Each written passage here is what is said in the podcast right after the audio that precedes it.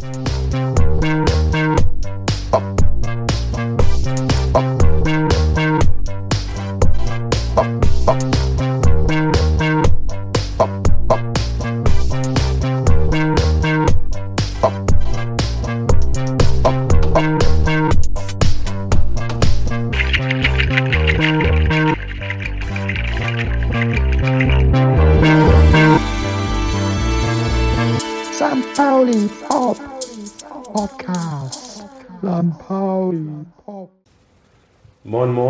ist 19.10 Uhr.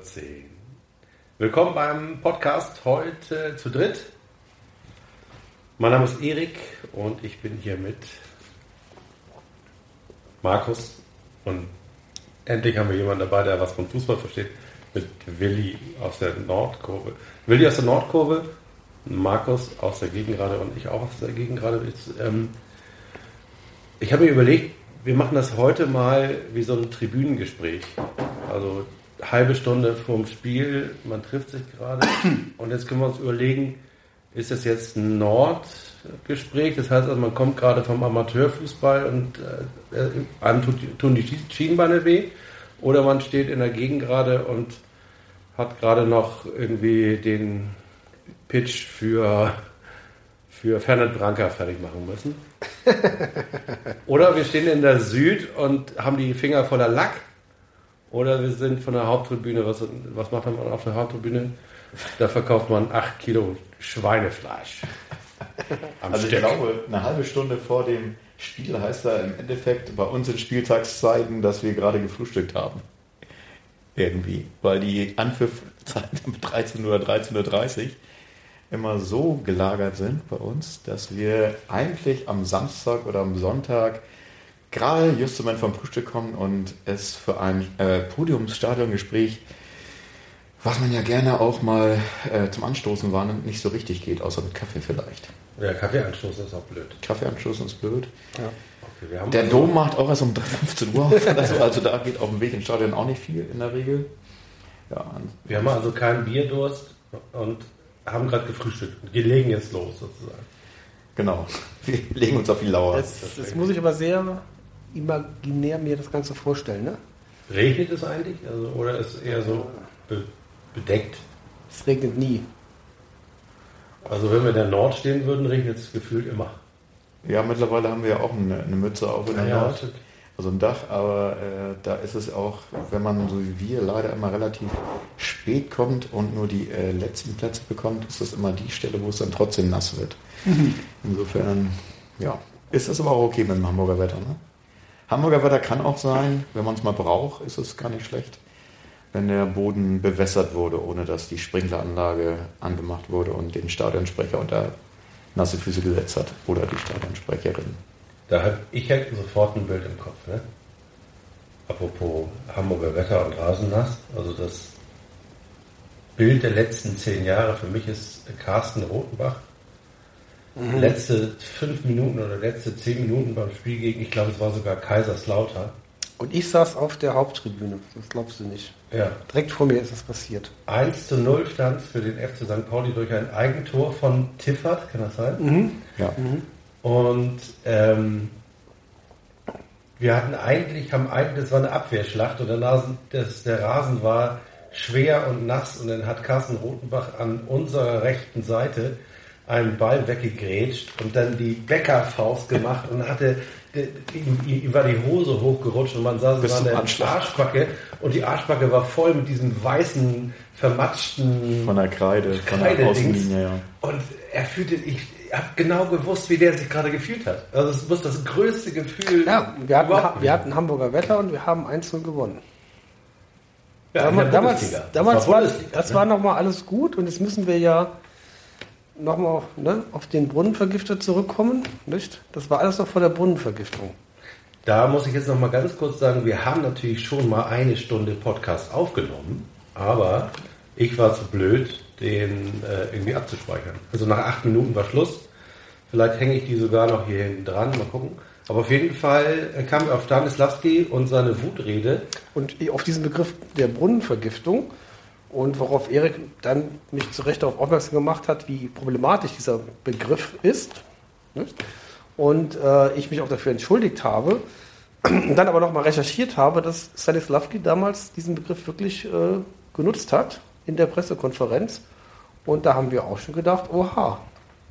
Ich fand ja so erbärmlich damals, dass er bestimmt 20 Minuten lang geredet hat Ja. und alle Journalisten wussten, wovon er redet, aber so Leute wie ich nur ahnen konnten, wen er wohl damit gemeint hat, weil er hat die ganze Zeit gesagt, der eine oder andere spricht schlimm über den anderen oder den einen oder anderen und wenn ich gewisse Sachen, die ich jetzt hier nicht nennen kann und ich bin total fertig, weil der eine oder andere und dann habe ich gedacht, was denn jetzt? Was Ja. hast du? Das ist das, wo man. Ja, es war dann der, der, der Autoritätsverlust, der sich dann nachher in der gesamten Spielen gezeigt hat. Kein Spiel mehr gewonnen. Ich glaube, ein Unentschieden haben wir noch geholt oder zwei. Und das war's dann. Schade. Ja, und deswegen, ähm, deswegen, und das hatten wir ja irgendwie viel diskutiert, vor dem Unionsspiel haben wir, ist das auf jeden Fall Das Boulevard diskutiert ist ein worden. schlechtes Stichwort, weil in diesem Podcast, den wir aufgenommen haben, war ich noch sehr, sehr entspannt und habe gesagt, wir holen noch was diese Saison. Ja, wir haben gewettet. Du hast gesagt, äh, Ja, ich hab gewettet. vor Weihnachten stehen wir auf dem dritten Platz, hast du gesagt. Ja, das ist aber nicht dokumentiert. Doch, das ist- habe ich noch. Das ist äh, aber auf- ab. Hab ich noch irgendwo. Jedenfalls, ich Wieso bin, ich, bin, ich, bin, ich bin jedenfalls stinke sauer, nicht über das Art und Weise des Spiels. Wir haben ja sehr gut gespielt, aber dann Herr Dankert aus Rostock mit seinen Entscheidungen hat er dazu geführt, dass wir ohne Punkte nach Hause fahren durften. Und äh, ja, jetzt wird es natürlich wieder sehr schwierig, weil du jetzt schon sechs Punkte hinter Union bist. Und äh, da nochmal ranzukommen, das dauert jetzt erstmal. Aber ich, wie gesagt, ich habe ja, hab ja auch dann gesagt, wir haben jetzt eine große Serie vor uns. Also beim nächsten Heimspiel startet die Serie am besten mit dem zweiten Heimsieg. Naja, Diese der Saison. Auswärtsnimbus ist ja jetzt weg. Das stimmt. Aber große Serien, ich meine, das ist, äh, man muss bloß mal am Stück äh, zwei Spiele gewinnen und schon hat man das äh, wieder im Sack. Das ist ja, letzte Saison hat man es ja gesehen, das, da muss man bloß mal eine kleine Serie starten und schon äh, sind die Plätze in welche Richtung auch immer tatsächlich dann wieder Ja. geholt. Also das, äh, da jetzt in Kopf zusammenzustecken und sagen, es sind jetzt so und so viele Punkte nach dem 12. oder 13. Spieltag, das ist alles viel zu früh. Also da kann man noch genug holen. Da wird noch so viel passieren, da ist so viel Bewegung drin. Die ganze zweite Liga ist so eng beisammen, jetzt äh, zumindest in der Mitte. Das ist aber gut ein Stichwort. Äh, diese Tabelle, wie wir standen nach der Hinrunde der letzten Saison und dann mit der besten Rückrunde, die der Verein gespielt hat, seit Menschengedenken, die hat Martin Rust gezeigt äh, in der vergangenen Woche bei einem Vortrag im PR-Club über das Thema der Positionierung von St. Pauli, gerade auch im Werbemarkt, aber auch in der Kommunikation. Ein anderer Fußball ist möglich. Ein anderer Fußball ist möglich. Und das war ein sehr, sehr interessanter Vortrag und äh, es hat sehr viel Spaß gemacht. Und da kam eben auch dabei heraus, dass der FC St. Pauli inzwischen nicht nur gefühlt, aber auch de facto ein Verein der Besserverdienenden ist. Der Durchschnitt der St. Pauli-Fans und wahrscheinlich auch der Mitglieder ist, hat ein wesentlich höheres Haushaltsnettoeinkommen als der Rest. Das heißt also so und so äh, wird St. Pauli auch attraktiv für Sponsoren. Und deswegen ist das auch kein Wunder, dass wir die Sponsoren haben, die wir haben, weil so eine Under Armour Jacke ist halt nicht so preiswert wie irgendwas anderes. Wie zum Beispiel eine Jakko-Jacke. Nicht? Eine Jakko-Trainingsjacke ist günstiger als eine Under Armour-Trainingsjacke. Bei Jakko möchte ja auch keiner haben oder tragen. So, Dazu muss man sagen, ich habe, trage gerade eine Jakko-Trainingsjacke. Ähm, ja, es ist halt einfach dieses Lifestyle-Element beim FC St. Pauli ist eben da. Und Erik hat damals in der Diskussion dann auch äh, eine Frage gestellt, inwieweit sich Martin Rust vorstellen könnte, ob der FC St. Pauli in Zukunft sein Kerngeschäft Fußball äh, einstellen könnte. Und da hat Martin darauf geantwortet, Ehrlich gesagt weiß ich gar nicht mehr. Was hat er geantwortet? Er hat gesagt, ja, das wäre durchaus vorstellbar, aber dann doch sicherlich nicht in absehbarer Zeit. Also ja, das Kerngeschäft Fußball bleibt. jetzt. Kerngeschäft bleibt Fußball, aber die Vorstellung auch, wie in den USA, wo ja St. Pauli äh, als reine Marke äh, agiert und äh, sich präsentiert und Geschäfte macht, das ist, wenn der Fußball sich in den nächsten Jahren so weiterentwickelt wie in den letzten zwei, drei, vier Jahren, nicht ausgeschlossen, dass du irgendwann mal sagst, okay, diese Art von Fußball möchte man gar nicht mehr sehen oder Fußball ist nur noch eine kleinere Plattform. Und damit sind wir beim Begriff Plattform, denn der FC St. Pauli ist Ein Medienhub. ein Medienhub. Ja, aber ein Hub auf jeden Fall. Also eine Marke, die lauter Sachen zusammenstöpselt. Oha, Willi, verstehst du das? Medienhub. Ich höre mir das jetzt gerade an, genau. Staunst du, ne? Verstaunt ja eigentlich nicht. Also es ist ja das äh, eigentlich ausgedrückt, was sich jetzt schon abgezeichnet hat in den letzten Jahren, finde ich, dass das äh, die Richtung äh, klar wird, dass natürlich das Wirtschaftsunternehmen St. Pauli immer mehr äh, natürlich Umsatz generiert und auch äh, ja, sich so nach außen präsentiert und dementsprechend halt auch äh, ja, so auftritt wie ein Medienhub. Ich finde das ja nicht schlecht. Ich bin ja nicht wegen des Fußballs bei St. Pauli, sondern wegen, Wegen der Klamotten, ne? Ja, ja, wegen des Garau hinterher. Ach, wegen genau, genau, ja. Finde ich auch mal nett. Das fand ich im Übrigen, äh, wo wir bei äh, alte Leute erzählen von früher, ähm, beim ersten Derby am Millantor gegen den HSV, vor ja inzwischen auch äh, sieben Jahren. Wie Als Petritsch das 1-1 machte. Eingewechselt worden, oder? Ja, daran Was? kann ich mich komischerweise gar nicht so richtig worden, erinnern. Petritsch hat es 1-1. Ja, Petric Ja, war es. Ja, Boll hat es 1-0 gemacht, ne? ja, daran kann ich mich noch sehr gut erinnern. Also so laut habe ich das Millantor auch wirklich in meinem ganzen Leben noch nicht erlebt.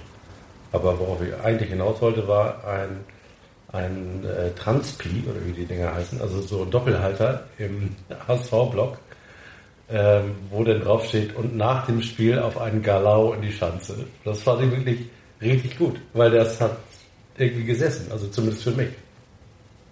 Ja. Und trifft wahrscheinlich heute umso mehr zu als vor acht Jahren. Ja, genau. Also wahrscheinlich schon. Obwohl zu der Zeit, wo wir in der ersten Liga gespielt haben, Oder sieben Jahren. können wir uns ja noch alle daran erinnern, die Freunde haben, die HSV-Fans sind, äh, die Uhr plötzlich alle plötzlich bei St. Pauli auftauchten. Und man sagt, hey, hallo, was machst du denn hier? Ja, ich wollte auch mal gucken, jetzt wo die in der ersten Liga spielen. Dortmund gegen St. Pauli wollte ich immer schon mal sehen. Und dann denkst du, hallo, was machst du hier? Geh wieder weg.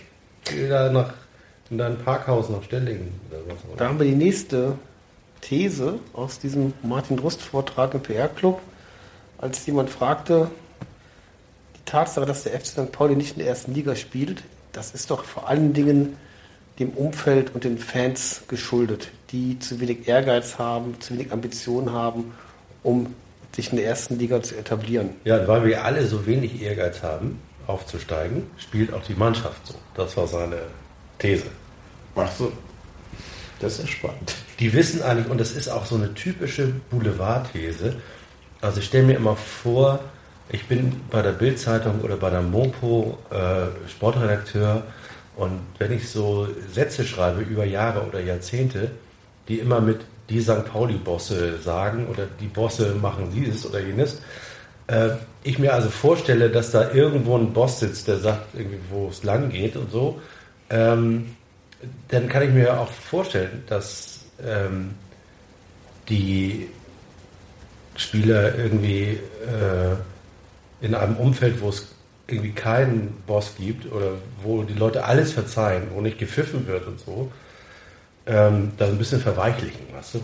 Also die sind alle so ein bisschen verhätschelt bei uns, weil sie, ähm, ich weiß nicht, zu wenig Druck kriegen oder so, ja, weil wir nicht pfeifen und weil, weil sie zu wenig Druck kriegen und weil ähm, jedes Mal, wenn, also alle Leute, die gesagt haben, die Ambition hatten bei St. Pauli sportlich, also die gesagt haben, wir wollen unter die Top 20, sind ja auch gegangen worden. Helmut Schulte, äh, Stefan Ort, äh, Stefan Ort ist Ford, fährt kein Ford, ist aber trotzdem Ford, oder wie ging das? Auf jeden Ja. Fall.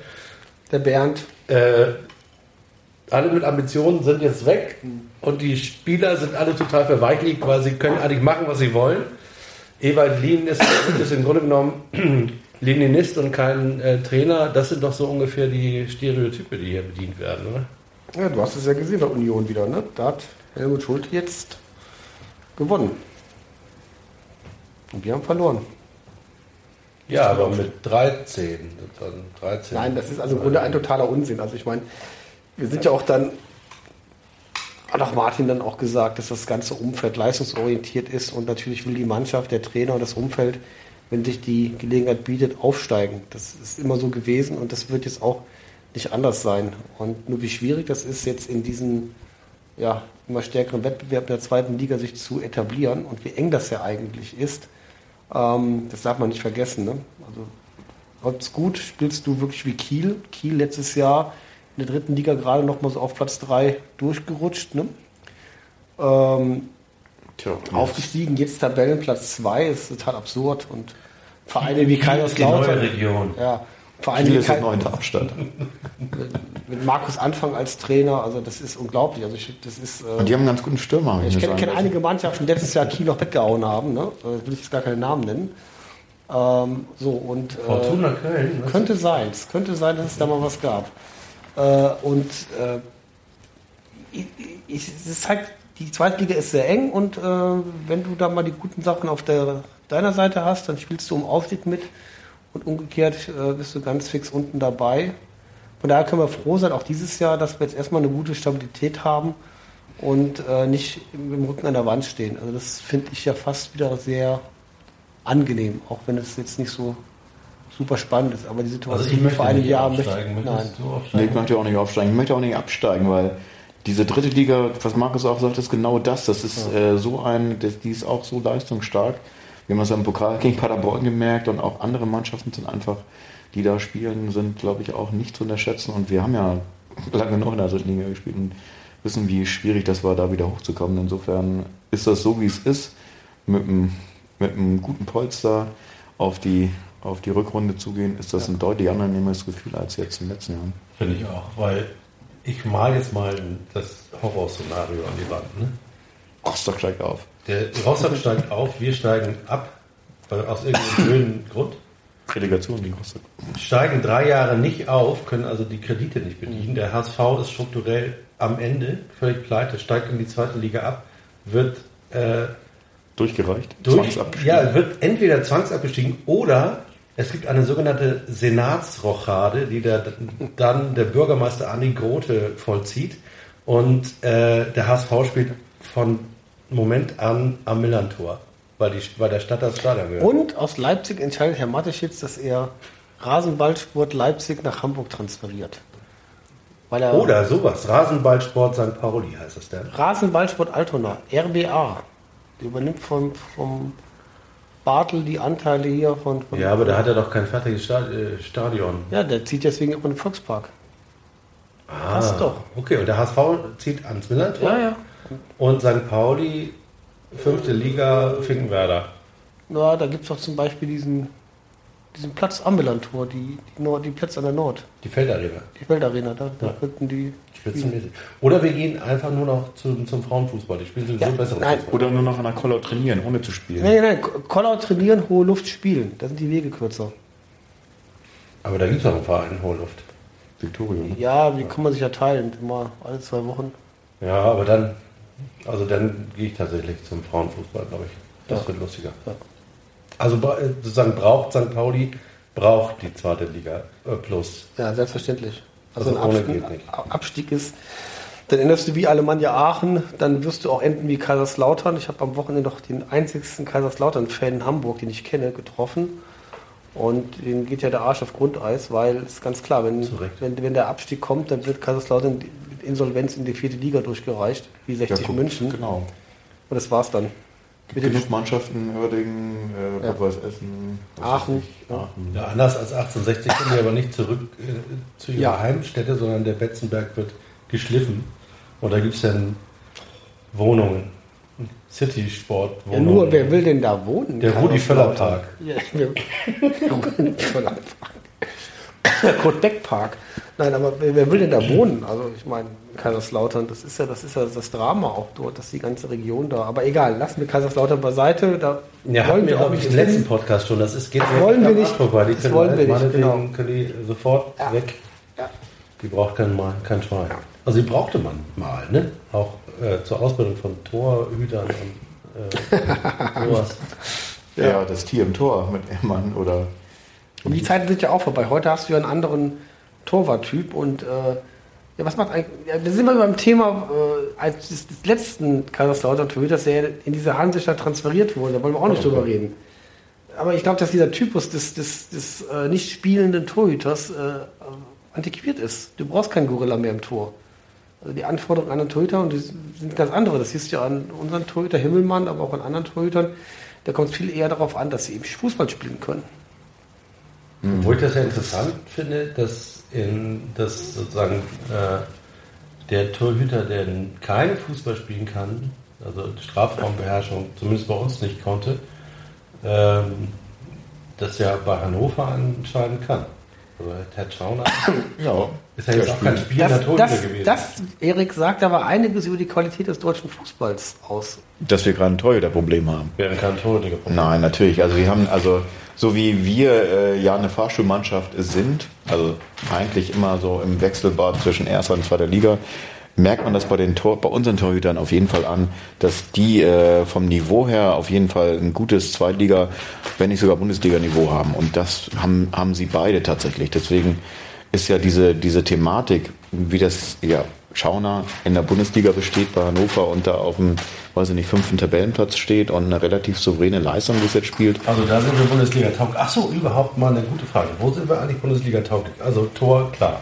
Sowohl mit Philipp Herwagen als auch mit ähm, Philipp John, hätte ich fast gesagt, mit äh, Robin Himmelmann sind wir Bundesliga tauglich. Ja, würde ich auch sagen. Ja. Äh, Innenverteidigung. Würde Dieses ich- Jahr finde ich total geil.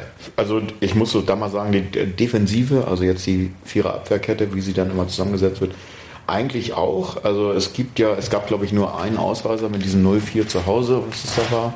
Ansonsten ist das eigentlich immer, man sieht das an den, an den Statistiken, dass die Torwartstatistik zu null Spiele hat, glaube ich, äh, Himmelmann am meisten in der zweiten Liga oder jedenfalls vorne mit dabei. Und da Gegentore fangen ist halt jetzt nicht das große Problem. Es ist tatsächlich äh, das Tore schießen. Und ich glaube, das ist das Nadel. Also genau die Tatsache, dass jetzt äh, jemand da ist, der dann tatsächlich auch die Erstverarbeitung der Bälle, also tatsächlich auch direkt Tore machen kann und auch äh, vielleicht sowas, was in der Rückrunde letztes Jahr tatsächlich gut funktioniert hat. Stürmertore äh, passieren jetzt tatsächlich ganz wenig. Also Findest du, das ist das Problem? Findest du nicht, dass sozusagen der Transport das Problem ist? Nee. Oder der Transport vom Nee. defensiven, vor allem vom defensiven Mittelfeld in die Schnittstellen, wie das so schön heißt? Nee, ich finde, bis zum 16er geht das eigentlich alles relativ zügig und auch schnell. Und äh, egal, ob das beim Pressing ist oder beim Kontern oder Ja, halt auch bei Ballbesitz. 16er ist ja nicht so schwierig. Also ich meine, wenn die sich zurückziehen, dann lassen die dich ja auch bis zum 16er kommen. Das Naja, aber auch relativ spielerisch. Also, dass man da auch in Positionen kommt, wo man auch mal zwischen die Abwehr Bälle spielen kann an irgendwelchen Schnittstellen und äh, halt über Außen kommen kann und dann auch mal zur Grundlinie zurückpasst. Es ist dann tatsächlich so, dass sobald man das Gefühl hat, dass diese Pässe, die dann oder die Flanken, die dann Abnehmer suchen und äh, finden wollen sozusagen, dass die dann tatsächlich äh, ja keine finden und aber die versickern. kommen ja auch nicht präzise. Also ich kann das einfach nicht nur an Balagi und Boadus. Nee, ich mache das überhaupt nicht an Personen fest. Ach. Quatsch, nee, das ist, das ist Quatsch. Es ist natürlich auch, das ist natürlich das Zusammenspiel, aber wenn man weiß, dass man, äh, dass man mit den Flanken, mit den langen Flanken oder mit den Bällen aus dem Halbfeld, wenn man damit nicht, äh, äh, nicht landet, dann äh, muss man doch halt sagen, okay, dann äh, macht man das irgendwie über Kurzpass und zur Grundlinie und dann zurück und irgendeine Grätsche ist dazwischen. Also dann gibt's immer, immer Wege, das anderen zu machen. Oder jetzt zu sagen, dass jetzt Standardsituationen halt auch äh, vielleicht mal nicht durch die Innenverteidiger irgendwie abgenommen werden bei einer Ecke oder bei, äh, bei Freistößen aus dem Halbfeld, sondern dass die wirklich direkt verarbeitet werden, auch von einem körperlich präsenten Guadus, wenn er dann fit ist, oder Alaoui. Was ich auch sagen wollte, ist tatsächlich, dass ich heute gelesen habe, dass unser ehemaliger Spieler äh, Ante Budemir tatsächlich äh, wieder in Italien in der ersten Liga Primera Divisione gerade äh, zwei Tore auswärts erzielt hat beim 3-2 Erfolg von Crotone in, ich weiß nicht wo. Jedenfalls, äh, ja, hat er sich ja bei uns nicht so durchgebissen, aber hat die äh, Mannschaft in die erste Liga geschossen, im Alleingang fast. Und ja, das ist irgendwie doch seltsam, wie das manchmal sich so zusammenfügt. Wenn man jetzt auch noch den Zusammenhang sieht, dass man dann äh, so ein bisschen nach Kiel schaut und sagt, dass so ein Marvin Duksch irgendwie zehn Tore hat und ich glaube nach fünf oder sechs Assists. wo das natürlich meilenweit weg ist von, äh, von den eigenen Stürmerdaten. Ja, wenn man so eine Kombination hätte, dann äh, ja, mit einem guten Also Torwart. Budimir Duxch. ja, das, also aber da das muss natürlich, die, das muss natürlich alles zusammen funktionieren. Ne? Aber da sind wir ja wiederum, äh, wieder mal, können wir die, die, die Runde drehen. Budimir wurde ja damals als Millioneneinkauf geholt von Rachid Asusi. Hm, Ich meine Thomas Meckle. Nee, nee, das Nee, war, das das war doch. Asu- Nein, Das hat ihn verkauft, richtig so. Nein, aber Susi hat ihn gekauft. Und dann eines der letzten Spiele von, das letzte Spiel von, von ihm war gegen Darmstadt 98, wo wir auch dann 1 verloren haben und wo die Not am größten war. Ich glaube, da war das neue Präsidium gerade im Amt oder kurz davor. War das nicht das letzte Spiel? Das, Das war im November, letztes Spiel, ja, November, Dezember, Hamburger Wetter.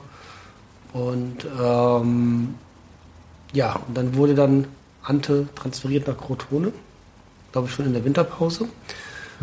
Und äh, der neue sportliche Leiter Thomas Meckle war dann auch am Werk, der zu dem Zeit bei dem Spiel noch Trainer war.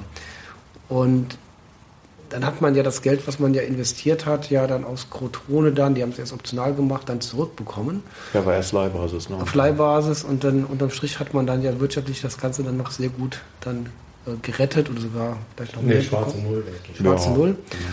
Ähm, und jetzt haben wir ja Ein Diese- Schäuble-Transfer. ja, ein Schäuble. Aber dieses, diese Woche wurde ja auch ein ehemaliger Spieler von St. Pauli in den Kader der Nationalmannschaft äh, berufen. Ist jetzt bei Nationalmannschaft Marcel Jans, nein, Marcel Jans. Marcel Halstenberg. Und ich frage mich gerade, ob Thomas Megle äh, dort eine Option eingebaut hat, ob wir bei einem Einsatz der Nationalmannschaft nochmal äh, Bonuszahlungen äh, bekommen vom, vom Rasenballsport. Also ich weiß gar nicht, ob ich das mal erzählt habe. Ich habe ja mal tatsächlich ein Gespräch geführt über genau diesen Marcel Halzenberg. Äh, zwischen Tür und Angel durch Zufall äh, Horst Rubesch getroffen, der seinerzeit bei einem Sichtungsspiel für Jogi Löw unterwegs war und sollte sich äh, Lennart T., auch nochmal so ein Stürmer-Thema, sollte sich angucken, äh, um ihn vielleicht vorzuschlagen für die U21 beziehungsweise mögliche Weiterkarriere. Ähm, und tatsächlich war das Gespräch vorher und ich habe ihn am nächsten Tag nochmal getroffen und da, daraufhin sagte er, ja, Lennart T., das ist so ein Stürmer, der arbeitet halt nicht nach hinten, das ist nicht mehr zeitgemäß, das ist alles nicht mehr so richtig so, wie es sein soll heutzutage. Sagt Horst Rubisch. Sagt Und äh, er sagte aber, wer mir auf jeden Fall aufgefallen ist, wer wirklich leider ein Tick zu alt ist, das ist der Marcel Halzenberg. Das ist einer, der könnte was, der würde was. Ne? Und Justement, äh, ich glaube, das war, ich weiß nicht, ob das genau das, äh, wo später im, in, der, in dem Wintertransferfenster dann tatsächlich auch äh, er weggegeben wurde. Ich glaube, das war sogar in die. Das war, das war noch im Sommer. Er ist im Winter, glaube ich, gegangen zu. Nee, nee, der ist zu Anfang der Saison. Noch Ende August war er weg. Meine ich jedenfalls. Aber möge man mich ändern.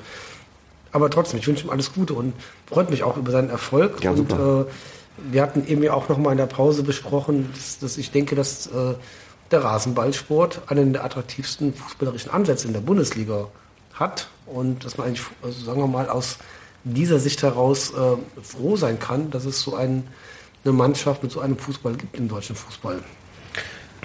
Ich habe ja ähm, überhaupt gar kein Verständnis für dieses ähm, Leipzig-Bashing, ehrlich gesagt.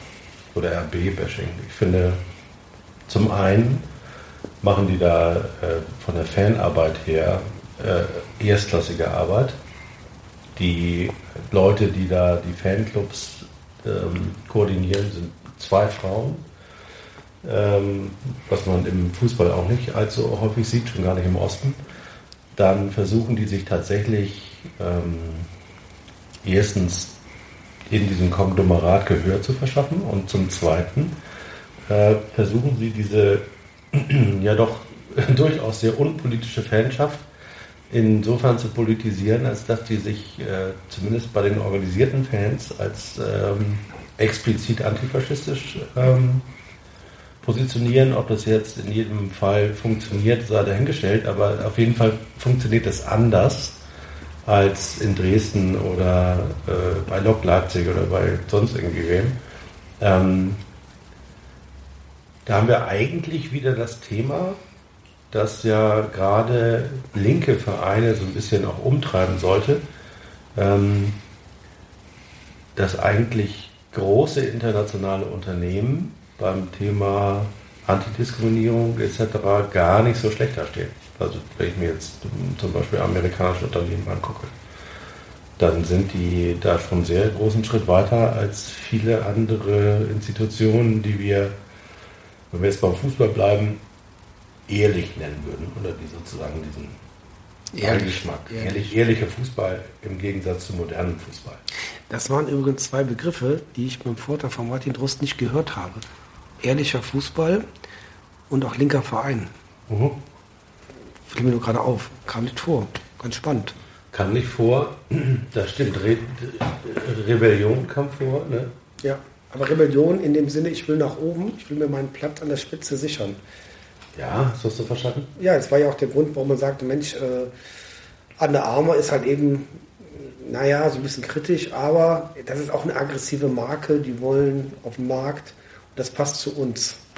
Ganz spannend, dass man dann sieht plötzlich hier St. Ja, Pauli- Dinge anders machen, ne? Anders, Dinge anders als machen, die ja. etablierten und das heißt ja aber nicht ausdrücklich links, das stimmt. Ja. Das heißt auch sozusagen der Game Changer zu sein und Der Game Changer der, vor allem. mein das lieber Mann. Google, das Google des Fußballs. Oh mein Gott, oh mein Gott. Ah, ist ja schrecklich. Okay. St. Pauli ist das Google des Fußballs. Zweite Pause zu Ende. Wir trinken noch einen Schluck Rotwein aus Australien. Yellow Tail, Shiraz. Yellowtail, Shiraz. Ja, Obwohl eigentlich müsste ich jetzt irgend so eine Hipster Wein. Das machen wir ja. Wir trinken gerade ja Tegernseher. Während Ja, du Wein trinkst, trinken wir Tegernseher. Äh, weil wir ja äh, wir mehr LKW-Verkehr an Uli Hoeneß Badesee haben wollen. Das finde ich übrigens total geil, wenn man sagen, das ist eigentlich mh, volles Rebellenbier, weil indem man Tegernseer Bier trinkt, ärgert man die ganz Großkopferten. Richtig. Denn die arme Tegernsee-Brauerei muss produzieren, bis der Arzt kommt. Und äh, das führt dann dazu, dass dieses Bier auch abtransportiert werden muss. Und äh, deswegen hat der Lkw-Verkehr signifikant zugenommen am Tegernsee. Und äh, das finden natürlich die Anwohner weniger schön. Also sprich, das sind auch im Rahmen der Globalisierung Wechselwirkungen, an die noch keiner gedacht hat. Also im Grunde Aber es schmeckt auch das Bier. Also das ist jetzt eine ganz andere Sache. Wir, wir trinken immer nur das, was uns schmeckt, außer dem Astra. Äh, aber Das muss man trinken, weil es da ist. genau. Das wäre jetzt, falls wir irgendwann mal 10.000 Zuschauer, äh, Zuhörerinnen haben, genauso wie äh, der Podcast von Mickey Beisenherz und Mike Nöcker und Lukas. Oder wie der Haus heißt. Da gibt es dann Sponsorengeld oder was? Da gibt es Oh ja. Sponsoren. Die, die hatten ja gerade Ärger, weil sie ja auch einen Fußball-Podcast machen und äh, sind ähm, gesponsert worden von Audi und haben dann immer sagen müssen, Audi äh, mit der 0,9% Finanzierung. Und das würden wir irgendwie auch gerne machen. Ne? Also, Also ich würde es einbauen. Audi, äh, Audi. Spieler mit den äh, 0,9 Prozent. ähm, Nein, ich würde würd das anders machen. Ich würde sagen, wer war denn der Spieler, was ist die Verbindung zwischen St. Pauli und Ingolstadt? 0,9%. 0,9 Genau. Prozent. Felgenralle erhält jetzt 0,9 Prozent Rabatt auf Deswegen kann sich Felgenralle auch immer Ja. die neuen Autos äh, leisten, weil er nur 0,9% Zinsen bezahlen muss. Das ist Native Advertising hier. Das ist Native Alter. Advertising. Ich würde sogar sagen, mit 0,9 Promille sollte man, nachdem man, äh, wir können zwei Sponsoren verbinden. Wir können sozusagen Biersponsor nehmen, also Astra oder Tegernseer oder Ratsherrn und sagen, wer mit Ratsherrn 0,9 Promille hat, sollte nicht in seinen mit 0,9 Prozent finanzierten Audi steigen, sondern vielleicht Car2Go nehmen. Oh, da hätte ich jetzt drei, haben wir drei Sponsoren. Also man kann das auch anders aufräumen. Also das wäre natürlich darf gar nicht ins Auto Alkohol und, und Auto geht ja aber nicht zusammen. Dann musst du dann sagen, wir brauchen einen Galau-Sponsor. Und müssen Galau schon. Ja, Galau. Oder mit, dem Fahr mit seinem Fahrrad von Bergamont. Und mit dem müsste man dann nur wie geil. Wir können- kaffeetrinkenderweise sponsort werden von Okay. irgendwelchen äh, ja, Das war jetzt sozusagen unsere Sponsorenecke. Ja, also wir üben noch, aber so richtig Lust haben wir natürlich nicht. Wir machen das hier aus Spaß. Ja. Ja, Das sagt ihr. aus Spaß am Fußball. Obwohl Fußball, wie gesagt, wegen Fußball sind wir ja gar nicht hier. Wir sind ja hier wegen der St. Pauli und so. Ach so. Was haben wir eigentlich noch für äh, was haben wir, wenn wir jetzt sozusagen, jetzt haben wir zurückgeblickt oder auf den Status quo, wenn wir jetzt vorausgucken, dann liegt da ja noch die JHV auf dem Weg, Oh ja. zum großen Glück. Kennst du die Tagesordnung? Ja, also ich glaube, ähm, wesentlicher Punkt der Tagesordnung ist, dass der Vorstand geschlossen zurücktritt und dann ein neuer äh, gewählt wird. Ist das so? Mhm. Also es gibt Vorstandswahlen. Die Vorstandswahlen und es gibt neue, zwei neue Vorstände, also ähm, zwei Stellvertreter von Oke werden nicht weiter ähm, im, dem Präsidium angehören, nämlich einmal Tom Happe und Rainer Kahl, der Kollege, der sich um das Recht gekümmert hat und der Kollege, der sich um die, das ist immer so despektierlich Fanbelange genannt worden, ne? also der sozusagen der neue, das neue Schnüffelstück zwischen Ultras und DFB. Aber äh, sch- sch- sch- Schnüffel, Schnüffel. Das heißt aber Das auch, Schnüffelstück. dass das neue Präsidium dann wieder auf vier Jahre Vier Jahre und ich glaube, das ist auch der Sinn der Sache gewesen, Aha. weil äh, man nämlich sonst hätte in ein, äh, ein oder zwei Jahren äh, Aufsichtsrat und Präsidium hätte wieder zeitgleich wählen müssen. Und deswegen haben wir jetzt gesagt, okay, machen wir gleich so einen putinischen Rücktritt und äh, wir wählen, äh, also Oke tritt zurück und wir wählen ihn sozusagen sofort wieder. Das war ja noch gar nicht klar, da muss ich ja dahin. Aber das ist in der Woche, nicht? Das ist ja auch so ein Termin, der ist ja gar nicht. Donnerstag, oder? Ist das Donnerstag? Donnerstag. Ich meine, ich meine, es ist Donnerstag. Donnerstags fährt man auch gern mal nach St. Pauli, ne? Es ist in den Messehallen, also Nee, nicht mal sozusagen am G20 CCH. äh, Gedächtnis. Äh, also das, Da ich, kriegt man dann noch Galau nach dem nach der JHV. Nee. Also wenn das derselbe Caterer ist wie bei C, beim CCH, dann kriegt man den morgens um sieben aufgebrühten Kaffee, abends um sechs für 8,30 Euro. Und Ja, der- um den, Der ist nun wirklich bitter, ne? um, Früher gab es äh, die ehrlichen Kaffee. Früher gab es Ja, da gab es den richtigen Kaffee, äh, richtig bitter, den Kaffee im CCH.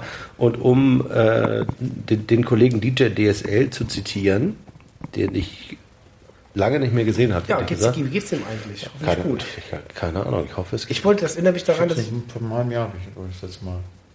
Ja, es ist tatsächlich ja nicht mehr häufig in Hamburg. Er wohnt in da Wien wieder. mich daran, Wien. 2018 haben wir ja unsere große Auswärtsfahrt geplant. Glasgow, Tel Aviv, ich bin das dritte rein, Wien. Ja, Wien ist schön. Auf dem fahren zu. Rapid. Wir fliegen über Wien mit, mit Niki. Mit Niki über Wien nach Tel Aviv. Wir werden euch auf dem Laufenden halten, was das ergeben wird. Und der Kollege DJ DSL hat äh, bei einem dieser legendären äh, Kaffeebesäufnisse an der CCH-Bar ähm, in, äh, in, in seinem Widerdialekt, den ich ja nur sehr unzureichend nachmachen kann, hat er gesagt, äh, Okay, Kaffee, schmeckt, Kaffee mit Zucker schmeckt auch nicht mehr. Also es, es ist egal. Äh, Hauptsache, du tust ein bisschen Zucker rein, es schmeckt jeder Kaffee und ich habe es probiert, es stimmt. also auch der CCH-Kaffee schmeckt mit Kaffee. Deswegen gibt es auch diesen Song. Ja, Quatsch Zucker Zucker. im Kaffee von Ah, komme ich jetzt nicht drauf. X-mal Deutschland. äh, nicht x-mal Deutschland, nicht Anja Huwe, sondern ähm, Ja, ne, Schlagerkollege. denn Zucker im? Kaffee. Es war nicht Trude her. Tut uns leid, wir sind hier leider wieder mal abgedriftet. Ich finde ja, sonst waren wir gar nicht so schlecht. Sonst haben wir immer äh, mehr Behauptungen aufgestellt, die total falsch waren oder wir haben uns nicht daran erinnert, wie der Sportchef hieß und solche Sachen. Kann passieren. Ist ja Was ist denn jetzt? Inzwischen weiß es, ne? Stöber. Uwe. Ich habe heute gelesen, er hat sich aufgeregt. Und, und das heute, heute war es zum ersten Mal Kicker, habe ich zum ersten Mal Kicker gelesen. Uwe Stöber regt sich auf über Herrn Dankert. Sehr gut. Das ist schon ein guter Anfang. Das finde ich auch gut, habe ich noch gar nicht gelesen. Ich habe tatsächlich aber irgendwas von ihm, irgendwas hat er aber vorher noch mal von sich gegeben. Das hatten wir doch auch. Hm, Irgendwas mit Spielergehältern oder hm, äh, nee, irgendwas war da. Norddeutscher Fußball oder was war denn das?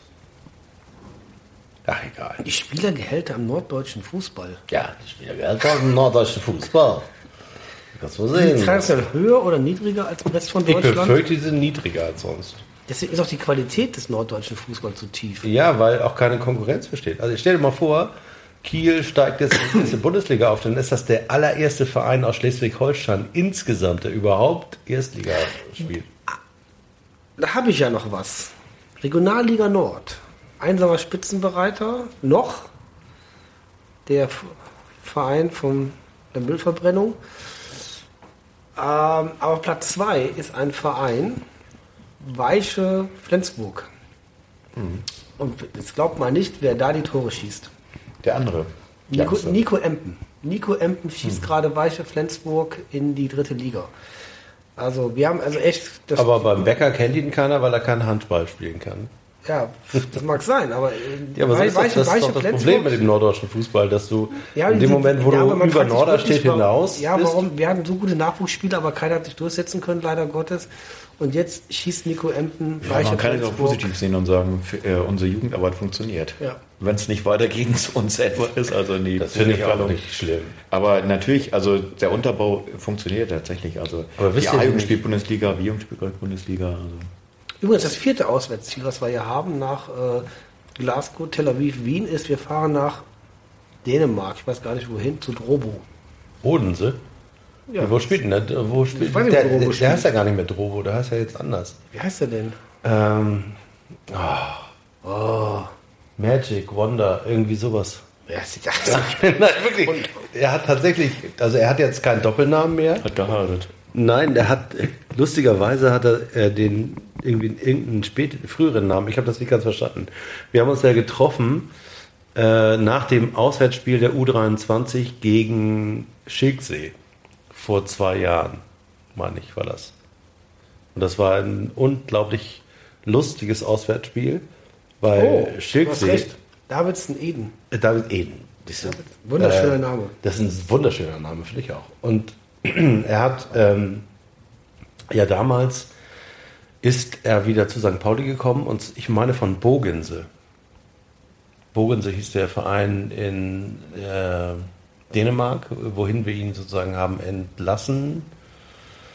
Und er ist dann zurückgekommen zum FC St. Pauli und hat sich aber bei den Profis nicht durchsetzen können und hat bei der U23 gespielt und sollte die Mannschaft strukturieren hinten. Und das war lustigerweise beim Spiel gegen Schilksee auch zu sehen. Also der Mann, der da, der Schilksee in den Wahnsinn getrieben hat, war äh, Davidson Eden. Ähm, und wir haben uns ähm, bei diesem denkwürdigen Spiel haben wir uns später mit der Mannschaft und den äh, Supportern, die da mitgefahren sind, am Ostseestrand getroffen, haben ordentlich Pyros verfeuert und gegrillt. Und das war eine unglaublich lustige Auswärtsfahrt. Also ich kann mich ehrlich gesagt nur an eine oder zwei mit der ersten Mannschaft erinnern, die vielleicht noch lustiger waren. Aber das war, eine, das war ganz toll. Wir wurden da erst in so einen Käfig gesperrt, den der TSV Schilksee noch übrig gelassen hatte nach dem Spiel gegen Lübeck. Weil ja Kieler und Lübecker sich äh, bekannterweise nicht so richtig verstehen, sich gegenseitig immer Handtücher klauen und dann dem FC St. Pauli die Schuld geben. Ähm, auf jeden Fall hat die Polizei gesagt in Schicksee, äh, dass wir diesen Käfig, den wir gegen Lübeck aufgebaut haben, den könnt ihr gegen St. Pauli stehen lassen. Und dann bist du da mit strahlender Sonnen- Sonnenschein, bist du von Schicksee aus von deinem Schiff dahin gelatscht in Flipflops und bist dann durchsucht worden und bist dann in so einen Käfig und hast dann so eine Durchreiche durch den Zaun mit Bier gehabt.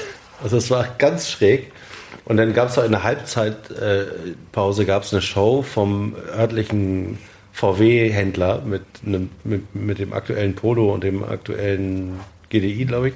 Die fuhren wirklich einmal auf der Tatanbahn ganz langsam rum. Also es war wunderschön. Und ähm, da habe ich Davidson das letzte Mal gesehen und mit ihm gesprochen und ihn angesprochen auf ähm, den ersten Tweet, den es als Tapete im Stadion gab. Den wir, glaube ich, wann war es? Den haben, 2006. den haben wir dir geschenkt. Den habt ihr mir geschenkt. Und das war sein erstes Heimspiel. Das war der erste leibhaftige Twitter-Tweet im Millantor. Genau. Ring 2, at Drobo Ampem Forza hieß der. Und da konnte er sich tatsächlich noch dran erinnern. Er hat gesagt, das werde ich niemals vergessen, weil er erstens gedacht hat, Alter, wie geil, mein erstes Heimspiel und es gibt schon eine Tapete. Und der zweite Gedanke war, was heißt das jetzt? Also wer ist dieser Ring 2 und was soll das? Ja, und das dann war schon hat er das äh, erst später mitbekommen. Ja. Aber ich habe jetzt noch mal Informationen hier, wo ich auch den Willi jetzt noch mal ins Spiel bringen kann. Oh Gott. Denn äh, Davidson, ähm, Eden, schloss sich im September 2016 den dänischen Zweitligisten Hopo IK an. Und jetzt kommt die, die Wikipedia-Blüte, nachdem sein Vertrag dort im Sommer 2018 endete. Okay. Wikipedia halt. War er vorübergehend vereinslos und jetzt halte ich mal fest, seit August 2017 spielt er wo? Beim Lüneburger SK. Lüneburger SK. Jetzt kommst du. In meiner jetzt, jetzt kommst du. Ja, ist ja tatsächlich auch ein Verein, wo andere Leute auch schon einen Karrieresprung gemacht haben. Wie heißt der Bayern-Spieler noch? Ja, der Stürmer? Vried oder wie der heißt? Ja. Der dann tatsächlich äh, Der war St. Pauli war, ne? bei St. Pauli äh, als nicht gut befunden. Äh, das ist ja auch so eine Redewendung, die jetzt immer wieder ausgenutzt wird. Ja, Nicht gut gefunden und dann die aber auch Quatsch ist, ne? Also Ja, nicht, also nicht passend Youngster, gerade. Das ist ja auch auch irgendwie, weißt du das sowieso nicht, wie das dann tatsächlich sich äh, das äh, äh, abgespielt hat. Und er ist dann über, glaube ich, den VfL Osnabrück, meine ich, zu Lüneburg, hat er dann auch gut performt und auch gut getroffen und ist dann äh, gesichtet worden von Hermann Gerland, glaube ich, für die U23 als Option mit mehr. Ja, und dann machst du sowas natürlich auch, aber ja, das heißt ja nichts Schlechtes. Ne? Also Hast du nicht auch eine Verbindung zum Lüneburger SK? Ja, aus Jugendzeiten sozusagen. Du warst ja auch mal so der Gerd Müller des norddeutschen Nee, Fußballs. nee, dazu hat es nicht gereicht, aber es hätte mehr werden können, wenn man äh, eine andere Motivation an den Tag gelegt hätte und einen anderen Lebenslauf sich gewählt hätte für sich selber. Dann wäre vielleicht mehr drin gewesen. Würdest du heute gerne Profifußballer werden? Nee, ich glaube nicht. Also, was heißt werden? Also, natürlich ist es immer äh, schön zu sehen, dass, äh, wenn man mit seinem Hobby und seiner, äh, ja, damit richtig Geld verdienen kann, das ist eine tolle Sache, aber ich glaube, zur jetzigen Zeit ist das, glaube ich, äh, so extrem schwierig, weil einfach so viel, so viel Masse auf dem Markt ist und so viel gute Fußballkultur am Markt ist, dass man da schon sich wirklich sehr, sehr äh, ins muss, damit man den Sprung tatsächlich schafft. Wenn man jetzt sieht, dass das eine ganz andere Struktur hat, dass es über Leistungszentren geht und über Sichtungen mit irgendwie U12, U16, U17, U was weiß ich alles. Also das ist schon eine Struktur, die war, ja, ich sag mal vor 30 Jahren oder 40 Jahren ganz anders aufgebaut. Was aber okay ist. Also wir sind Weltmeister. Insofern, ähm, das hat sich dazu schon viel getan. Und da ist natürlich auch so viel, äh, so viel Geld im Umlauf, dass, äh, ja, also wenn man dann an unsere Zeiten zurückdenkt, also uns hat das einfach nur Spaß gemacht zu spielen und irgendwie, äh, klar, wenn man gehöriges so ein Talent hat, ist das die eine Sache, aber das ist halt nicht alles. Da muss man halt auch so viel investieren in, in alle möglichen anderen Ebenen, dass da nicht viel äh, Zeit bleibt für das Restleben und äh, mich hat das Restleben immer sehr interessiert. Allem das Nachtleben. Ja, und der Nacht, die Nacht gehört ja, ist ja auch äh, ein Teil von 24 Stunden. Insofern sollte Hast du da eigentlich schon aufgelegt, als du noch Fußball Nee. gespielt hast? Nee, das kam ja später. Das kam erst mit dem, äh, das kam erst mit dem zweiten Kreuzbandriss. Das, das, dass ich dann viel Zeit hatte. Okay, dann hast du sozusagen den Riemen hast du woanders. Ja, genau. Also das ist äh, klar, man hat dann, also wenn man die Jugend verbringt mit äh, von sieben Werktagen äh, fünf äh, auf Fußballfeld und das dann äh, auf null zurückgesetzt wird, dann hat man, dann ist plötzlich ganz viel äh, Freizeit da, die anders kanalisiert werden muss in andere Ebenen, Wege und deswegen. Aber guck mal, dann hättest du, dann wärst du ja sozusagen, dann wärst du vielleicht in Deutschland äh, ein angesehener Fußballer geworden, aber du wärst nie Superstar in Alaska geworden. Nee, wäre ich nicht. Also ich wäre, vielleicht hätte ich einen Kiosk und oder würde einen Kiosk überfallen oder so. Das ist ja auch eine Fußballerkarriere, die man im gesitteten Alter mal machen kann. Also, also heutzutage eher Tankstellen überfallen und dann mit seinem R5 oder wie die Dinger heißen, Genau, ohne Führerschein Sowas halt. nach Kassel-Brauxel. Genau, so irgendwie. Zur Oma nach Kassel-Brauxel. Ja, also das, äh, ja, da müssen immer ganz viele Sachen zusammenpassen, damit so eine Karriere wirklich in, in die Spur kommt und da war ich weit weg von. Also. Nee, nee, nee, das war schon alles gut, so wie es jetzt ist. Ja. Finde ich aber auch dann wieder interessant, ne, wie dann die, die Fans oder wir als Fans immer auch dann die Spieler von den Spielern Sachen wünschen oder fordern, die der Verein ja überhaupt nicht mehr auch bieten kann im Gegenzug. Also es kann sich, glaube ich, heute kein Verein mehr erlauben, auf seinen Neudeutsch auch Planstellen Spieler durchzuschleppen. Entweder du performst oder du bist raus. Und im Gegenzug natürlich, wenn du als Spieler die Chance hast, aufzusteigen oder Ja, alles da bin ich ja gar äh, ja, aber das stimmt nicht. Also ich glaube tatsächlich, äh, bei St. Pauli haben wir eine Riesenaufgabe, äh, das, was, äh, ähm, sag ich mal, die Kulturveranstaltung St. Pauli ist, Ja, in die Profimannschaft reinzutragen. Das gelingt ja nur ganz, ganz sporadisch mal. Ja, weil das ja. Also das bei Leuten wie Philipp Herwagen funktioniert das, bei Leuten wie Philipp Kaller. Aber ansonsten hast du den Durchgriff dessen, was diesen Verein auf, Ja, ausmacht, in die Profimannschaft hast du nicht. Und da ist mir ganz ehrlich, der Verweis auf den sogenannten Profibetrieb ist mir zu billig. Ja, ist ja auch gewollt. Ich, ich, meine Eindruck ist, es ist wahrscheinlich auch gar nicht gewollt. Und von mir ja. Und Von, von, dir, von, dir, ja, auch. von dir ja, aber von den. Und das ist, der, das ist der Grund, weswegen wir Oke gewählt haben, damit es genau solche Strukturen gibt. Ja, gut, da gibt es Na- Nachholbedarf. Also ich Aber sehe jetzt keinen, keinen großen Unterschied zu dem, was vor vier Jahren war, was das angeht. Oder vor drei Jahren. Genau. Bin ich vollkommen anderer Meinung. Also die Stadtteil, Stadtteilrundgänge mit, mit neuen Spielern, gibt es die noch? Ich meine Die nicht. gibt es noch dort. also die gab es auf jeden Fall eine Weile nicht mehr. Die gab es jetzt im Sommer gerade noch. Doch, doch, das Okay, dann gibt es sie wieder. Guck mal, dann haben wir, Ja. dann haben wir schon mal einen Status quo wieder, der vorher, der vorher so ein bisschen bei dieser, der ist ja echt in Anführungsstrichen beschützt worden, dieser äh, Profibereich. Da, da darf man nicht rein regieren und bla bla bla. Das ist gerade aus dem, was wir eben besprochen haben. Nämlich, dass das Nuancen sind, ob ein Spieler beispielsweise in Anführungsstrichen performt oder nicht, dass es ähm, das Umfeld macht, ob ein Stürmer trifft Ja. und so weiter und so fort. Und ich bin Ja, ganz fest davon überzeugt, also wirklich ganz fest davon überzeugt, dass äh, wir bei St. Pauli in der Lage sind, ein Umfeld zu schaffen für gewisse Spielertypen, äh, sich hier sehr wohl zu fühlen. Und das wäre im Übrigen auch eine Anforderung, die ich an unseren Trainerstab und den Sportchef habe, das zu schnallen. Und wenn die das nicht können, weil sie eben aus äh, dem DFB kommen oder aus, äh, von anderen Vereinen, dann ist das Aufgabe unseres Vereins und unseres Präsidiums, denen das beizubringen und zu sagen, so fördert man hier Spieler.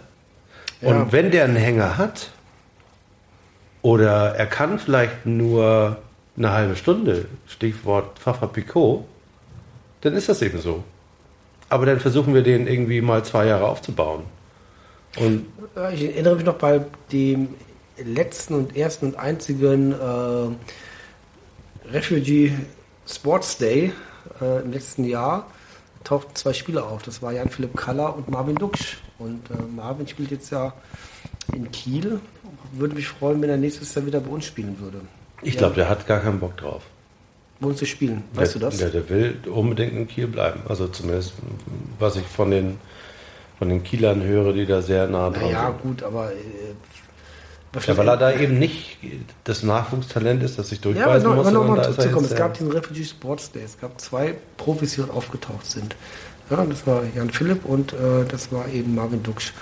Und äh, fand das schon bemerkenswert, als ich dann dort war und dann gesehen habe, okay, die engagieren sich, die gehen ihrer Freizeit eben und ähm, machen eben schon Lippenbekenntnisse, sondern geben auch konkreten Kontakt eben auch aus. Und ähm, fand das eben ganz klasse, dass die, die dort erleben durften mit den verschiedenen Abteilungen, wie Boxen und Blindenfußball und ich weiß nicht, was alles, was wir da hatten. Ich finde auch, das gehört Toll. dazu. Und das, das gehört auch ähm, über das ähm, Maß St. Pauli als Karriereschritt zu betrachten dazu. Und ich hatte das ganz ehrlich auch so ein ganz klein bisschen gehofft, als wir mit, wie, wie heißt noch unser Kollege, äh, der, der, der Kollege Menschenoptimierer im Präsidium, Pavlik, Ja, Pavlov schon, der Pavlik. Na, der keine hat, Ahnung. äh, Pa- der, Pavlik, hat doch, Pavlik. der hat doch tatsächlich die Aufgabe gehabt, ähm, Profile zu entwickeln. Ja, also die Profile, mit denen er Wo- wo- Führungskräfte analysiert, wo ich ja auch das Vergnügen hatte, einmal äh, eine solche Analyse zu äh, bekommen. Ähm, da hatte ich mir wirklich, wirklich erhofft, dass der eine Art St. Pauli-Algorithmus entwickelt. Also sagt, dieses Profil, dieses Persönlichkeitsprofil muss ein junger Fußballer haben, um zu St. Pauli zu passen. Und dass es das nicht das gleiche Profil ist, das alle haben. Also bisher noch nicht entdeckt. Ich hätte mir ja von Kollege Pavlik gewünscht, dass er einen Algorithmus entwickelt, wo wir Persönlichkeiten finden von Spielern, die äh, zum Verein passen, zu der Kultur passen, die eben nicht nur ein sportliches Sprungbrett suchen, sondern wie, wie Kalla oder Duck sich über das Maß eines Profifußballers hinaus mit dem Verein beschäftigen, müssen sich gar nicht identifizieren. Ja, wie gesagt, also ich, ich sehe das immer so, wenn, wenn die äh, jungen Leute kommen und halt noch gar nicht geformt sind und tatsächlich positiv überrascht werden durch die ganze Atmosphäre und diese ganze, dieses ganze Anderssein und dieses ganze warmherzige Umfeld, was dann doch auf einem gewissen Level komplett anders ist, als dass man, was man so im Profisport kennt, dann ist das eine Sache, die kann einen ungeformten jungen Spieler, glaube ich, sehr positiv überraschen und sehr, sehr schön abholen, um dann tatsächlich äh, ihn mitzunehmen auf diese, auf diese Schiene, die dann auf ihn zukommt, diesen, diesen Profisport äh, erst für sich zu gewinnen und halt äh, auch dieses Erlebnis des Vereins, äh, ob das jetzt Stadionerlebnis ist mit dieser umwerfenden Thematik, was da passiert, wie, wie Leute halt mitgehen und äh, wie, sie, wie sie St. Pauli leben, das dann neu zu erfahren, das muss doch für junge Leute, muss das doch äh, so ein Aha-Effekt sein, der äh, auch dann so überraschend positiv ist, dass sie, dem muss doch das Herz aufgehen dann. Ne? Und da, da müssen sie jetzt kein, kein Profil für haben und kein, äh, da können sie halt, äh, keine Ahnung, U19-Spieler von Dortmund Amateure sein, äh, von was weiß ich mit dem Verein kommen und irgendwie trotzdem sagen, Mensch, das ist ja was, das habe ich, mit so einer Situation habe ich jetzt gar nicht gerechnet. Dass Ja, mich, dass da mich so ein Stadtteil, Ja, da gebe ich dir recht. also wenn ich jetzt an so einem, wie heißt unser äh, äh, Rechts-Links-Partei, Linksfuß, ähm, die wir von Dortmund haben. Duziak. Duziak, genau. Halt auch so ein, wo ich, äh, wie ich finde, dass er einen enormen Sprung gemacht hat, fußballerisch und äh, tatsächlich auch von den Möglichkeiten, die er auf dem Platz bietet, dass er halt so viele unterschiedliche Positionen so unglaublich gut spielt, dass, äh, dass das tatsächlich gar nicht so absehbar war, dass, dass, äh, dass so eine Entwicklung wird. Ne? Aber die St. Pauli-Werdung, äh, und da gebe ich dir vollkommen recht, vielleicht war das ein, oder ist das grundsätzlich ein total falscher Gedanke, im Vor Vornhinein schon sagen zu können, dass, äh, dass irgendjemand eine passende Persönlichkeit hat. Aber äh, die St. Pauli-Werdung ist ja auch von den Leuten, die wir jetzt irgendwie äh, mit St. Pauli verbinden wie nichts anderes. Wenn ich jetzt zum Beispiel an Ralle Gunesch äh, denke, die ist ja auch erst hier passiert. Entstanden. Und auch erst über Jahre. Also ich weiß noch, wie, äh, kann mich noch an Interviews erinnern, die eben nicht so sind, wie die, mit, die er jetzt gibt. Und das hat er alles hier gelernt. Aber trotzdem ist mir die Durchlässigkeit zum Profikader, äh, was diese Kultur betrifft, noch nicht genug. Das ist einfach noch zu abgekapselt. Und ich bin nicht davon überzeugt, und das ist der eigentliche, mein eigentliches Argument, ich bin nicht davon überzeugt, dass die Leistung einer Mannschaft schlechter ist, wenn man eben nur nach sogenannten sportlichen Gesichtspunkten geht. Na, definitiv nicht. Du brauchst ja auch nicht Philosophie. Und das ist ja auch eine Spielphilosophie, aber auch eine kulturelle Philosophie, Genau. die du brauchst. Und vielleicht mal einen Grill mit den Fans. Oha, wann hast du das das letzte Mal gegeben? Oh, Gab das mal? nö. Nein, das gab's nur beim HSV. Das war eine, das war eine Anspielung auf den Fans. HSV. Grill mit den Fans. Das machen wir dann, wenn wir die Relegation erreicht haben und dann versehen wir. Aber zu, die Relegation zur dritten Liga, dann gibt es erst einen Grill mit den Fans. Boah, bitte nicht. Da bleibt mir die Wurst Wisst ihr überhaupt, äh, wieso äh, Prince damals am Millantor gespielt hat? Nein, erzähl uns. Die Geschichte ist mir erzählt worden und die finde ich total geil, die Geschichte. Er sollte eigentlich auf dem Parkplatz des Volksparkstadions spielen. Und da hatte er auch zuerst gar nichts dagegen, aber dann hat er erfahren, dass Michael Jackson im Volksparkstadion gespielt hat. Und dann hat er gesagt, ihr habt voll einen Arsch offen oder was auch immer. Äh, ich spiele ja natürlich entweder in einem Stadion oder gar nicht. Könnt ihr mich mal gehackt legen. Aber weil das mit dem Volksparkstadion nicht ging, hat er wo gespielt? Am Millantor. Und das erklärt dann auch wiederum die Tickets, die aufgetaucht sind, wenn man heute sieht, Prince spielt an dem Tag im Volksparkstadion, wo der Millantor-Stadion gespielt hat. Ja, lustig, ne? Ja. Aber passt aber ganz gut, finde ich so. Grillen auf dem Parkplatz mit Prince. Das wäre was gewesen. Ja, auch mal den Geistfeld gegrillt. Ja. So, haben wir noch weitere Themen heute? Nö, eigentlich nicht. Vielleicht eigentlich noch nicht. die Tatsache, dass wir jetzt alle 14 Tage so einen äh, Podcast machen wollten. Und äh, das Tribünengespräch ist eigentlich eine ganz schöne. Das setzt ja voraus, dass ich mal im Stadion bin, ne? Ja, du, bist ja immer erkältet oder Bin immer erkältet und krank und ich weiß nicht was und, und, und ich weiß nicht was. Also diese Saison ist der Wurm drin, aber vielleicht erklärt das ja auch die wachsenden, die wechselnden oder schwankenden Leistungen der Mannschaft. Ich glaube, ich bin schon zum Maskottchen. Also ich glaube, wenn ich da bin, dann da geht da was. Oder öfters da bin, da geht da mehr. Ja, das wäre schön. Dann Ja, ich glaube schön, ich, also ich, ich, ich glaube ja- glaub daran wirklich. Ja. Also ich glaube, meine Heimbilanz ist immer noch äußerst positiv. Positiv jetzt, wo die Auswärtsbilanz also im Arsch ist, also gegen Union auswärts verloren, ist auch irgendwie scheiße. Aber jetzt könnten wir irgendwie mal die Heimbilanz auffrischen. da geht auf jeden Fall was. Oder kommen wir zurück zu deiner, zu unserer Wette. Die Ja. machen wir jetzt zum Schluss nochmal. Also du hattest gewettet. Ich habe dass gewettet, dass St. Pauli äh, und, und nach, nach, dem, nach dem Endung der Hinrunde, also vor Weihnachten, also plus dem Spiel dann, unter den Top 9 stehen. Nein, Top Was? 3 War- hast du ah, gesagt. Top 3 habe ich gesagt. Genau, du hast Top 3. Wir haben gewettet, habe ich nicht um, Top 9 gesagt. Wir haben gewettet um eine, eine Eilalala. Kiste Wein. Eine Kiste Wein. Ich kann mich daran erinnern, dass wir um, um, um, um, um ein Bier oder eine Bockwurst gewettet haben, aber Ich glaube, ein Bier, eine Bockwurst oder eine Kiste Boxbeutel. eine Kiste Boxbeutel. Das ist ja Äh, egal. wir, werden, wir werden uns da einig werden. Aber, aber, aber ich, ich meine, Und ich habe dagegen gewettet. Ich glaube nicht. Also wenn du dir die Spiele nochmal anschaust, die jetzt in den nächsten Wochen kommen, das ist alles machbar. Und mit der Leistung wie gegen Rostock, die ja eine gute Leistung war, Rostock?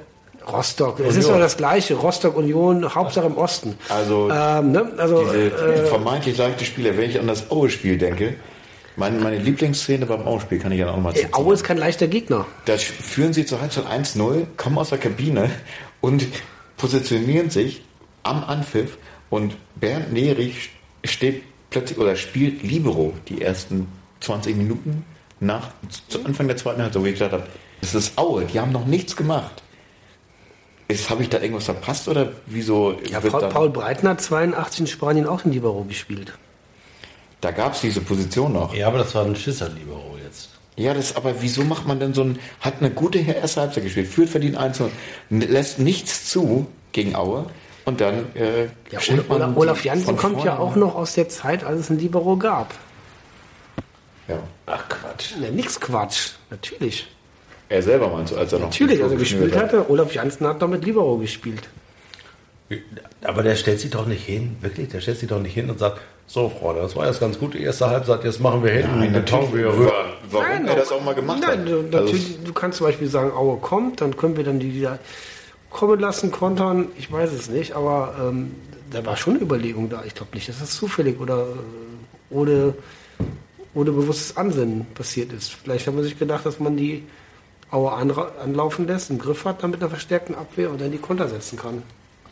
Ja, in so einem Plan muss geben. Also das wird definitiv der Fall gewesen sein. Und Der ist aber nach hinten losgegangen. der Plan. Ja, in Aue ist ja wie gesagt auch keine schlechte Mannschaft. Wir hatten auch das in unserem verschollenen Podcast gesagt, ist ja noch einer mit die angenehmste Ostmannschaft.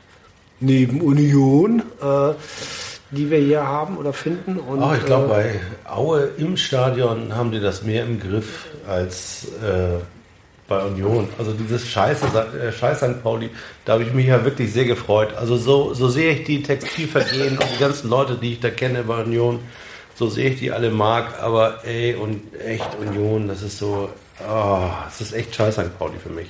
ja. Das ist so, das ist, oh Mann, Dann- und dass dann- sie dann auch noch gewinnen, das ist nicht schön. ja, dann lieber nach Babelsberg das nächste Mal. Ja, Babelsberg oder Aue. Ja. Aue.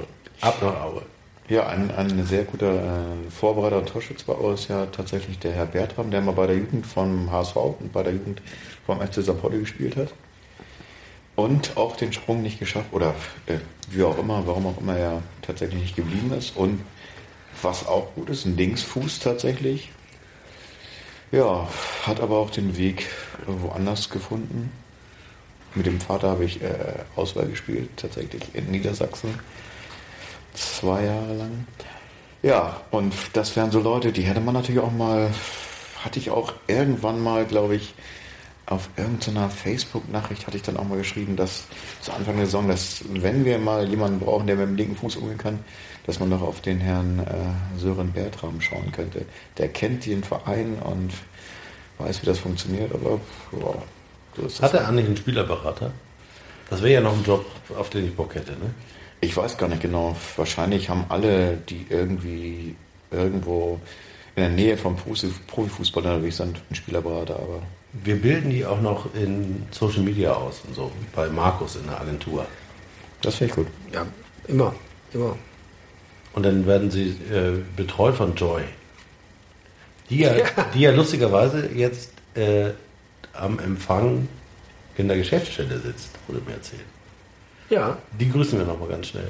Joy, wir vermissen dich alle und freuen uns, dass du. ja äh, was heißt vermissen? Ich finde, das ist das Beste, was dem Verein passieren konnte. Ja, finde ich auch. Dass sie wieder da ist, ne? Ja, Das meine ich und, und äh, ich finde, so ein Verein lebt auch durch Menschen und äh, in dem Sinne denke ich mir mal, dass Joy auch was ganz Besonderes ist. Genau. Also wer jetzt mal Joy kennenlernen will, der begebe sich zur Geschäftsstelle von St. Pauli. Und werde Mitglied im Verein. Werdet Mitglied, egal, egal, engagiert In euch. welcher Abteilung? Wir- Segeln, wir- Triathlon oder Dart Schach, oder Schach, Schiedsrichterwesen, Schiedsrichterwesen, das Fußball. gibt alles. Hauptsache nicht Danke dankert. Danke, danke. In diesem Sinne, bis in zwei Wochen, oder? Ja, Vielleicht schaffen sie es wieder zu dritt. Ansonsten äh, pöbeln wir noch ein bisschen bei Mike, Mickey und Lukas rum. genau. Sehr gut. Bis später. Wieder. Tschüss. Achso, jetzt kommt noch ein Jingle. Das Herz von St. Pauli, das ist meine Heimat. In Hamburg, da, sind bin wir jetzt zu raus. Der Hafen, Die Lichter, die Sehnsucht begleiten das Schiff in die Ferne hinaus. Das Herz von St. Pauli, das ruft mich zurück. Denn dort an der Elbe, da wartet mein Glück. Das Herz von St. Pauli, das ist meine Heimat in Hamburg, da bin ich zu Hause. Zu Hause.